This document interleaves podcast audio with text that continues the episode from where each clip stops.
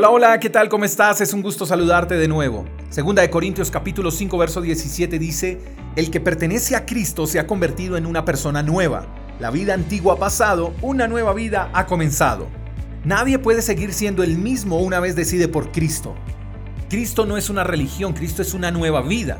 Si decimos seguir a Cristo, pero seguimos haciendo todo lo feo que hacíamos antes de conocerlo, entonces no le hemos conocido. Y podemos estar asistiendo a una iglesia, podemos orar, podemos leer la Biblia, podemos servir en la iglesia, a la comunidad y aún así no ser nuevas personas, o sea, no conocer a Jesús.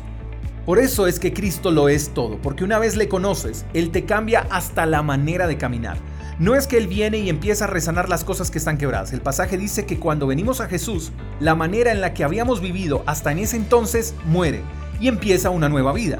Entonces la manera de vivir esa nueva vida es que empiezas a ser un nuevo esposo, una nueva esposa, empiezas a ser un nuevo hijo, un nuevo jefe, un nuevo vecino, tu hogar empieza a tener cambios notorios, la paz de Dios empieza a reinar en tu vida y en tus entornos, y la nueva vida en Cristo es que ahora hay un fastidio, una incomodidad por el pecado, por el error que cometíamos antes, es ese repudio por lo que antes sentías o sentíamos placer.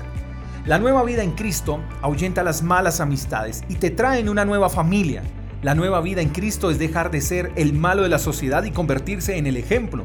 No en el perfecto, no en el que no comete pecado, no en el santo, no. Te convierte en un ser humano frágil y auténtico que en todo lo que haces reconoce a Dios y refleja su necesidad de Él todos los días. Lo curioso es que muchos con los que frecuentabas te dirán, oye, ya no eres el mismo, ¿cómo has cambiado? Y tú vas a decir, de eso se trata, de no ser el mismo de antes.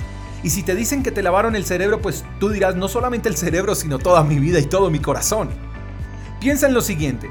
Si siendo lo que eres hoy, Dios te ha bendecido, imagina cómo sería si le permitieras a Él hacerte una nueva persona. Serías más bendecido de lo que eres hoy. Serías tan bendecido que hasta tú mismo te desconocerías. ¿Quién no desea una nueva vida?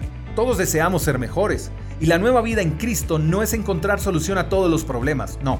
La nueva vida en Cristo es tener paz aunque estemos navegando sobre una tormenta. Es no perder la esperanza y la fe en medio de la enfermedad. Es sonreír y alegrarse en medio de la escasez. Es vivir agradecidos cuando todo va bien y cuando las cosas no van tan bien. Seguir a Cristo es una nueva vida, no es religión.